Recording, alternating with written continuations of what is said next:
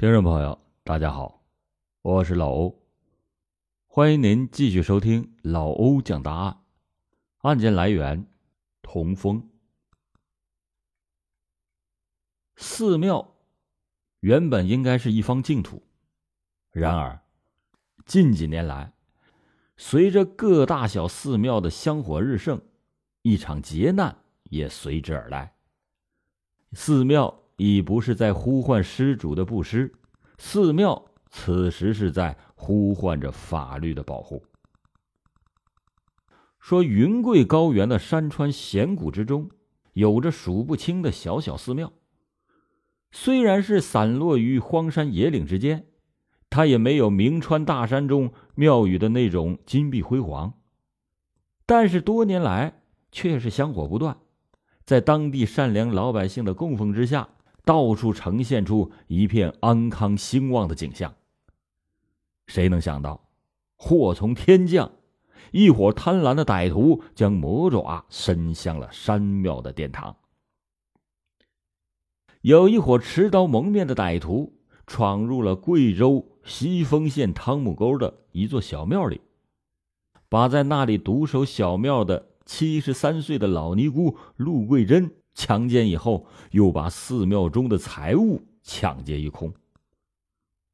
到了九月二十一日，三名歹徒再次的闯入汤姆沟庙，企图抢劫。不料到庙中已经是空空如也，只剩下大殿里菩萨冷坐殿堂。一九九零年的最后一天，有四个蒙面汉子窜到了修文九长镇。红光景庙又是抢又是打的，折腾了两个多小时以后，提着抢劫来的物品扬长而去。又有四名歹徒抢劫了开阳县双流镇双河石的菩萨庙，庙里面一共有四个和尚被捆绑起来，庙里面的现金、布匹、衣物等被抢劫一空。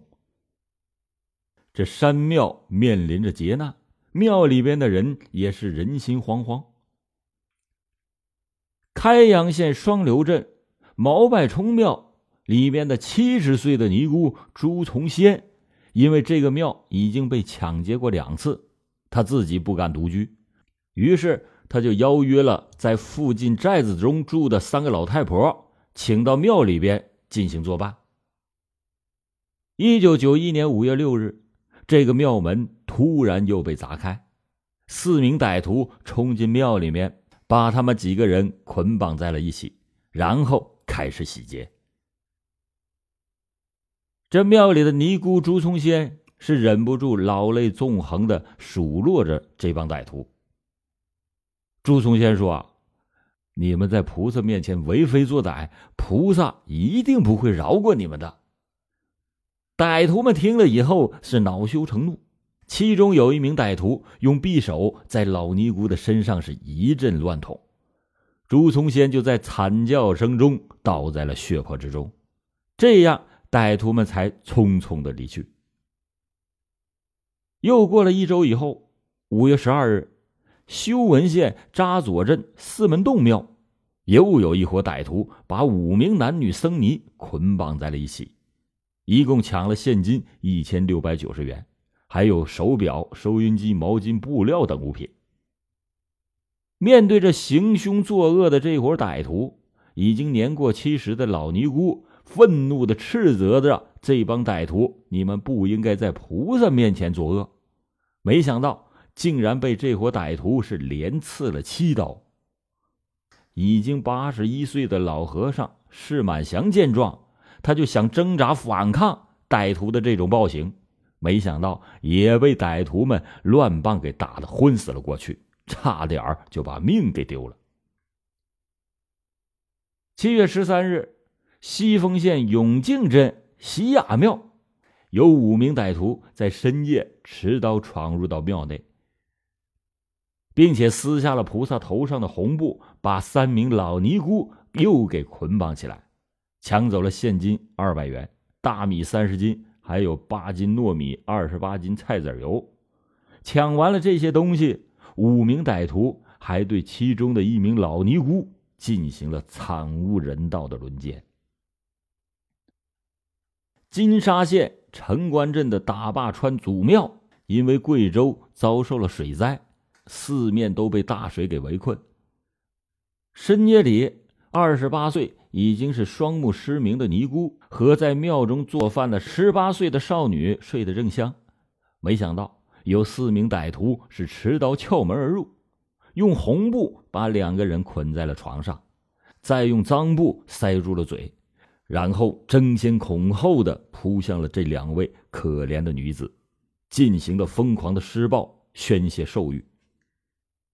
这伙歹徒把两个人轮奸以后，又把惨遭凌辱的尼姑和少女活活的给掐死，然后丢在了庙外的小河里。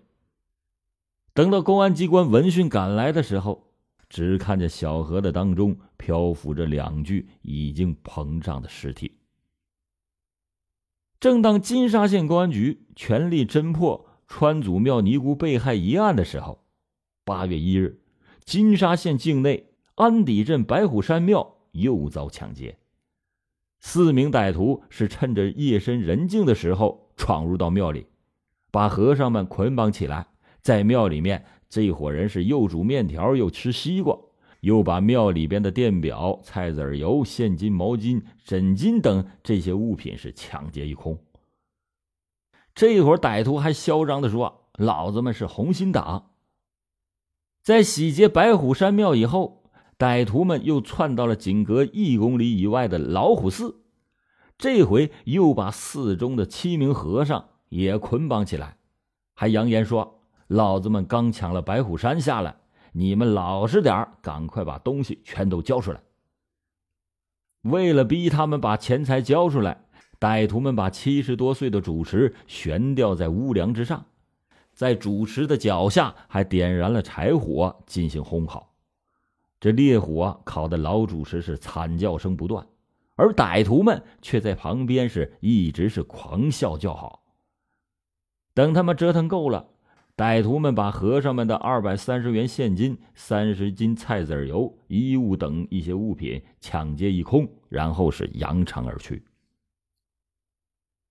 金沙县七月二十五日、二十六日、二十八日、八月一日，这连续发生的五起抢劫庙宇案，搞得金沙县是气氛异常的紧张，从而也惊动了安顺地区的公安部门，也惊动了贵州省公安厅。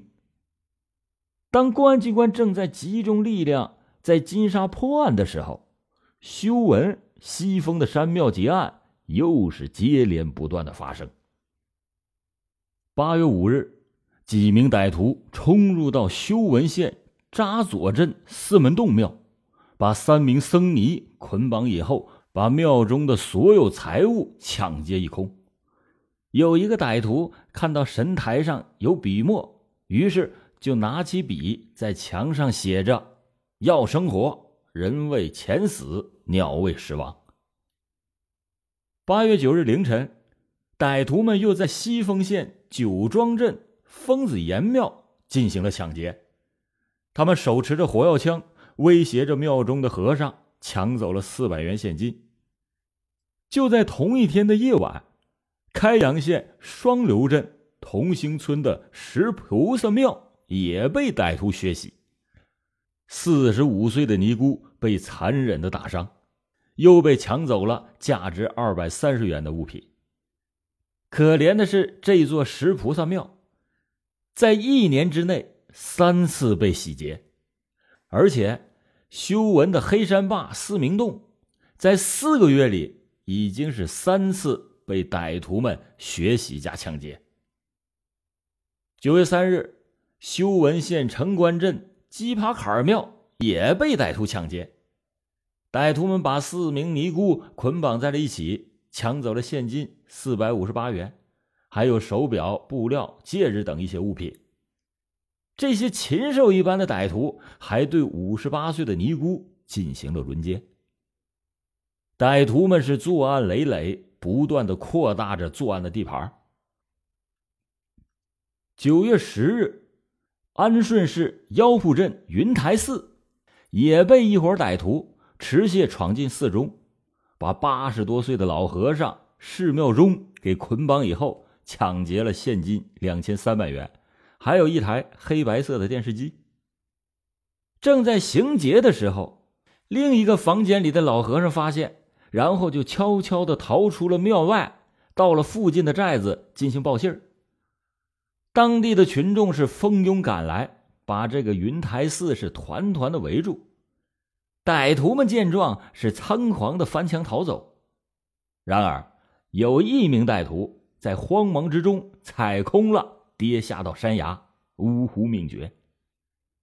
他们从死尸的身上搜出了身份证，证明了这个歹徒名字叫刘大军。这抢劫寺庙团伙的猖獗，扰的是人心不安，在钱中造成了严重的危害。为了破获追捕这伙穷凶极恶的匪帮，修文、开阳、西峰、金沙四个县的公安机关分别的立案侦破。一九九一年五月十二日，修文县扎左镇四门洞庙第一次被劫以后，县公安局刑侦队长王新华还有老队长吴超群，就和当地的派出所的干警们踏上了艰辛的侦破之路。八月十七日、九月三日，城关镇的鸡爬坎庙再度的报案遭到抢劫，这前案还没有破，后案又发。这前案未破，后案又发，那心中的压力是更为的沉重。就在与此同时，开阳县西丰县公安局的干警们也在为抢劫没有案四处的奔波侦破，但是也没有任何的收获。金沙县公安局自从一九九一年八月以来，一直的都在艰辛的搜索着。修文县公安局同时也在加紧侦破，局长那都亲自出马，专门的部署有关干警出击。就这样，嫌疑的对象排出来又被否定，再排出来又被否定，侦查的工作一次又一次的陷入到僵局。一九九二年五月十七日，金沙县公安局罗局长。率领着刑侦队长，风尘仆仆的赶到了修文公安局。他通报了金沙县所发生的八桩抢劫山庙案。这个两县的干警一起的分析案情，发现了许多的共同之处，这就更引起了他们的高度重视。据此，他们就判定这是一起跨越地区县界的团伙行为。于是，他们决定。与开阳、西丰两县的同行们进一步的联系，互通情报，把案情一摆，果然几个县的抢劫山庙案手段相同，如出一辙。一九九二年五月三十一日，虽然是星期日，机关厂矿的职工都在家休息，然而在修文县公安局的小会议室里，金沙、西丰、开阳、修文四个县的公安局长。还有刑侦队长破案的联席会议还在紧张的进行着。开阳县公安局提供了一个非常重要的线索，说一九九二年的五月六日深夜，开阳县双流镇同兴村的石菩萨庙被抢劫的时候，被害人曾经听到有一个歹徒喊着“小二平”。经过他们调查，小二平。是修文县长久镇白窑村的村民王忠亮。更凑巧的是，就在当天晚上，与王忠亮同村的村民沈子元的家里，猪也被盗了。于是，沈子元就在村里边找猪，一直找到了凌晨，正好就碰见了王忠亮、杨艳学等四个人回村。他看见这几个人鬼鬼祟祟的行踪和模样。沈子元就认为这猪一定是被杨延学这一伙给偷去了，于是就上前要猪。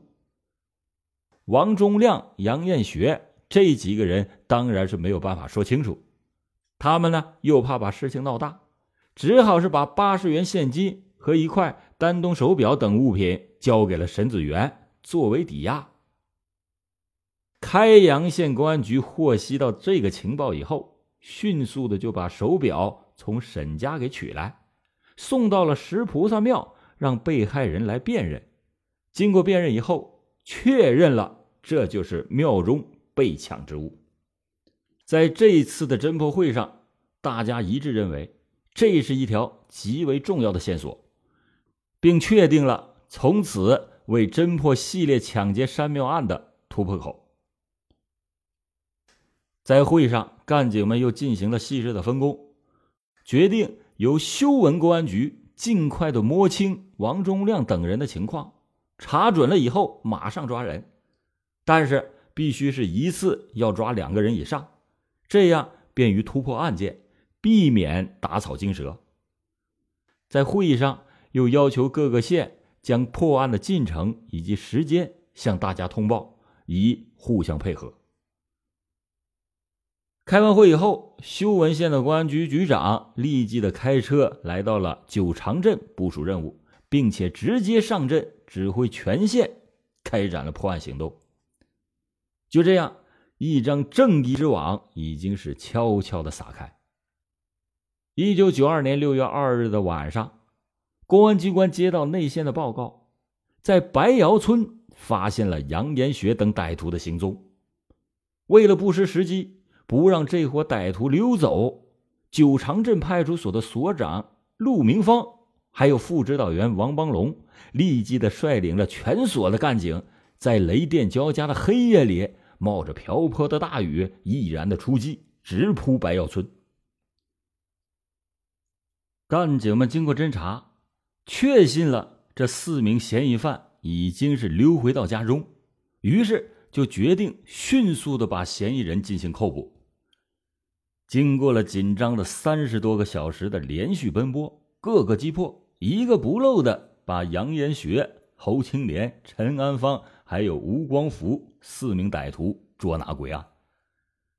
为了不失时机的抓获所有的案犯，陈所长和王指导员对这四名嫌疑犯进行了突击审讯，但是这伙狡猾的罪犯是拒不招供，负隅顽抗。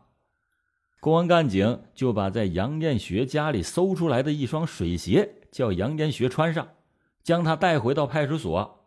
经过验证，水鞋的印记和杨艳学的指纹与鸡爬坎庙被抢现场留下的痕迹相当的一致。在铁证面前，杨延学终于是交代了所有的作案过程，其他的几名罪犯也是相继的交代了犯罪事实。劫庙大案由此而攻破，四个县的公安干警飞驰在黔岭山乡围追堵截，令劫庙的团伙是心惊胆颤。同案犯史开明见到事情已经败露，同伙已经被抓，自知是罪责难逃，就向公安机关投案自首，并且交代了同案犯史开祥的下落。六月四日。公安干警是马不停蹄的追踪到贵阳市朱昌乡，把史开祥当场抓获。突击进行了审讯，这个沈开祥又供出了主犯之一的叶有才已经潜回到金沙。